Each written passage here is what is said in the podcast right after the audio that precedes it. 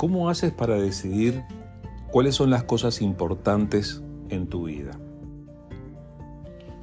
Estas son cosas que a veces no razonamos demasiado, ¿verdad?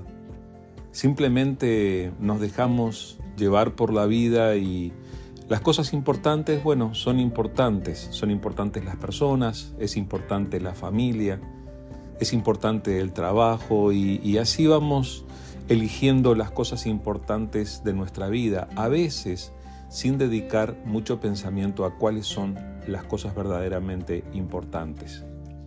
Pero yo creo que muchas veces sí es necesario elegir lo importante. Dios en su enseñanza en la Biblia muchas veces nos exhorta a establecer las prioridades correctas, es decir, a llamarle importante a lo que Él le llama importante. Y hay ocasiones en las que si nosotros nos descuidamos, podemos caer en el error de llamarle importante solamente aquello que es visible, tangible, material. Y de todo eso la palabra nos dice que eso es transitorio, que se va, que pasa, que después de determinado tiempo pierde su valor. Y sin embargo Dios nos enseña que tenemos que atesorar los valores eternos, los que permanecen, los que siguen adelante. Entonces, en tu vida, tú tienes que aprender a llamarle importante a todo aquello a lo que Dios le llama importante. Entonces, tenemos que prestar atención y sí ponernos intencionalmente a pensar y a evaluar qué es lo verdaderamente importante en nuestra vida.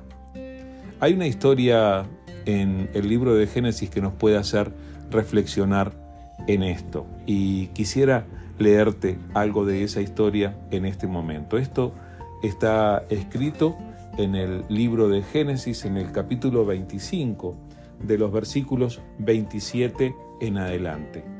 Dice así este pasaje. Los muchachos fueron creciendo y Esaú se convirtió en un hábil cazador. Él era un hombre de campo, pero Jacob Tenía un temperamento tranquilo y prefería quedarse en casa. Isaac amaba a Esaú porque le gustaba comer los animales que cazaba, pero Rebeca amaba a Jacob. Cierto día, mientras Jacob preparaba un guiso, Esaú regresó del desierto, agotado y hambriento. Esaú le dijo a Jacob, me muero de hambre, dame un poco de ese guiso rojo. Así es como Esaú obtuvo su otro nombre, Edom, que significa rojo. Muy bien, respondió Jacob, pero dame a cambio tus derechos del hijo mayor. Mira, me estoy muriendo de hambre, dijo Esaú. ¿De qué me sirven ahora los derechos del hijo mayor? Pero Jacob dijo, primero tienes que jurar que los derechos del hijo mayor me pertenecen a mí. Así que Esaú hizo un juramento, mediante el cual vendía todos los derechos de hijo mayor a su hermano Jacob. Entonces Jacob le dio a Esaú guiso de lentejas y algo de pan. Esaú comió y luego se levantó y se fue. Así mostró desprecio por sus derechos del hijo mayor. Tal vez nosotros nos pudiéramos poner a pensar como Esaú o estar de acuerdo con él. ¿Qué era lo importante en ese momento? ¿De qué me sirven los derechos de ser el, primer hijo de la familia? Pero observa que con el desarrollo de esta historia, aquello fue lo que determinó que de la línea de Jacob fue que se desarrolló el pueblo de Israel y finalmente nació el Salvador. Entonces, sí fue algo importante ser el primer hijo o el hijo mayor.